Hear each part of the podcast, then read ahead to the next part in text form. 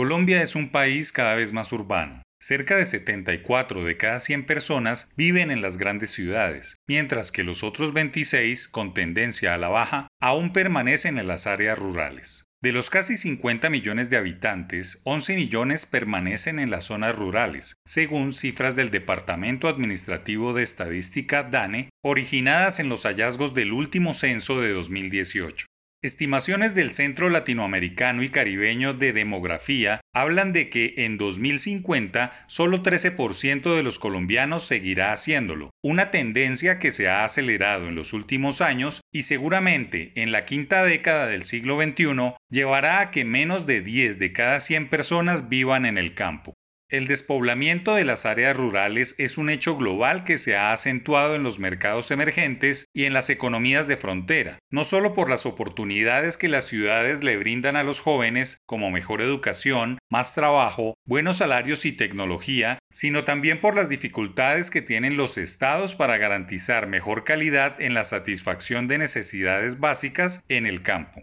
Construir colegios en buenas condiciones, dotarlos de profesores idóneos, levantar clínicas, pavimentar vías, hacer acueductos e incentivar inversionistas para que instalen sus plantas e industrias en las áreas rurales es bien complicado, más aún cuando el tema de la seguridad no brinda las garantías para desarrollar polos de crecimiento. Colombia debe copiar lo que hicieron los países desarrollados y otros casos exitosos en la región y afinar sus planes de desarrollo en los 1.103 municipios para que identifiquen zonas semiurbanas que les brinden bienestar y mejor futuro a los jóvenes. Esas zonas deben tener un norte superior basado en estudios climatológicos y ambientales. No es viable, por ejemplo, que los páramos sigan siendo explotados por los cultivadores de papa y otros productos de alta montaña, ni la destrucción de esas fábricas de agua por el pastoreo de ganados. Los planes de desarrollo de los tres niveles, local, regional y nacional, deben tener un eje central ambiental en función de evitar el calentamiento global.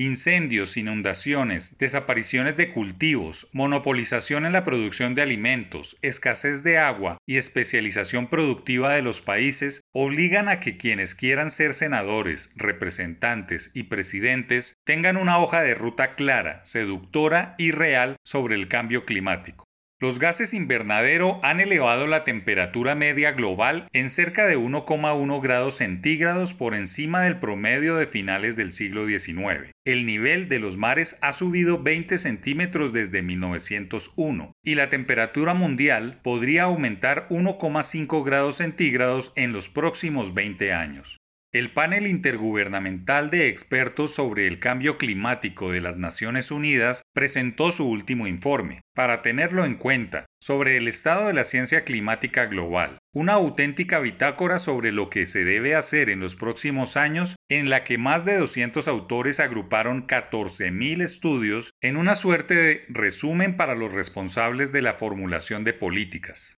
No se puede desconocer que la última década fue la más calurosa en 125 mil años, y cada vez más ciudadanos deben ser conscientes de que la Colombia que se construya de aquí a 2030 será la base del futuro para sus gentes.